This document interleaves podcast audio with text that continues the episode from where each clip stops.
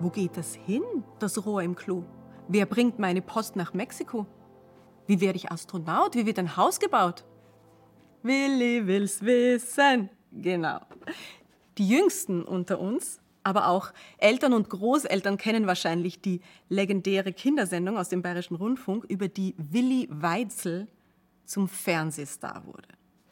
Zehn Jahre lang hat der charismatische junge Mann Kindern in bunten Dokumentationen die Welt erklärt. Er ist dafür in die ausgefallensten Rollen geschlüpft und doch immer er selbst geblieben. Ein großer Junge. Dabei ist es ein ungeplanter Erfolg gewesen.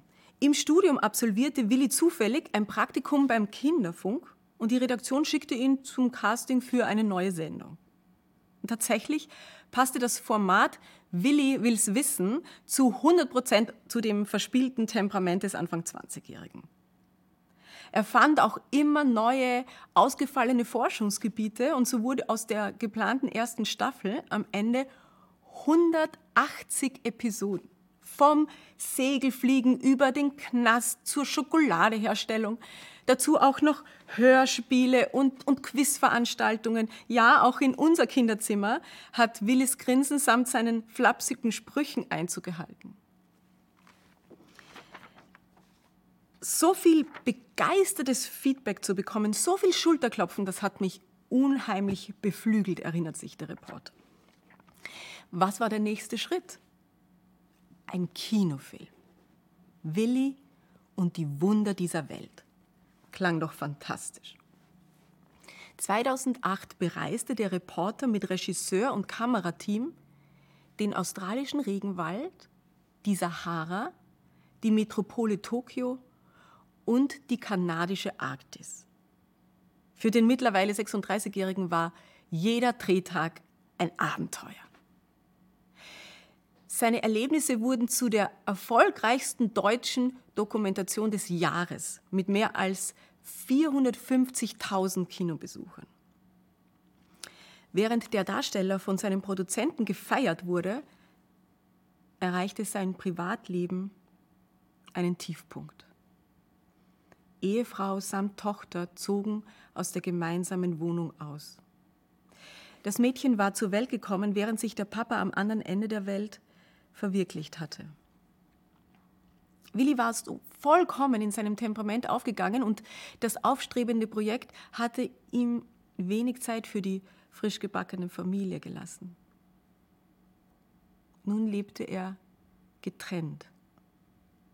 Das hatte er nie gewollt.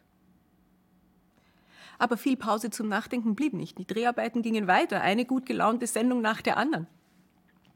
Zum ersten Mal fühlte er sich in einer Maschinerie gefangen, die unbarmherzig weiterlief. Immer weniger schaffte er es, der unbeschwerte Willi zu sein. Er spielte tatsächlich wirklich nur mehr eine Rolle. Allerdings war die sein einzig gebliebener Anker. Ich meine, was würde passieren, wenn er diese Leine durchtrennte?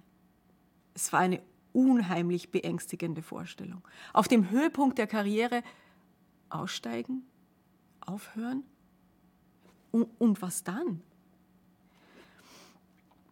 Schließlich machte Willi diesen krassen Schnitt.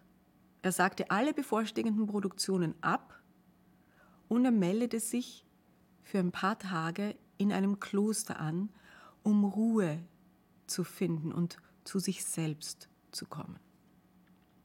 Die erste Nacht in seiner Zelle verlief alles andere als friedlich. Jetzt erst zeigte sein Körper den Zusammenbruch der Seele, die der junge Mann nicht hatte wahrhaben wollen. Durchfall, Erbrechen, sein ganzer Organismus schien zu versagen. Alles, alles kam raus der Schmerz, die Trauer, die Schuldgefühle, die Selbstanklagen. Es waren dunkle Stunden.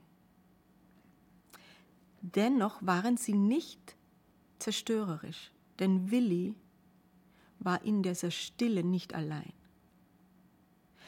In den folgenden Tagen fand sein Geist zu immer mehr Klarheit. Ich verstand, sagt er, dass mein inneres Kind, das Pippi Langstrumpf-mäßig macht, was ihm gefällt, so ausgeprägt war, dass diese andere Rolle, die Verantwortung, die tägliche Pflichterfüllung überhaupt keinen Raum hatte. Diese Erkenntnis gab Willi die Chance, sich bewusst für einen Reifungsprozess zu entscheiden, der sein Leben nochmal fruchtbarer gemacht hat als bisher.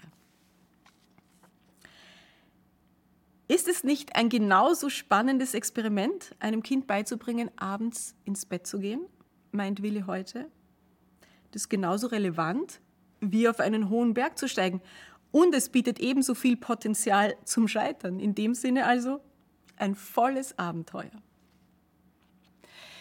Seit zehn Jahren unterstützt der Moderator mit seiner Sendung Unterwegs für die Sternsinger die weltweit größte Spendenaktion von Kindern für Kinder.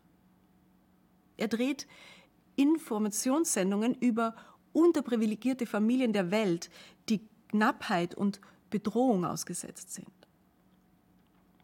Macht er denn gar keine verrückten Sachen mehr? Ah doch, jede Menge. Aber viel wichtiger ist für ihn, für seine Töchter ein verlässlicher Vater zu sein.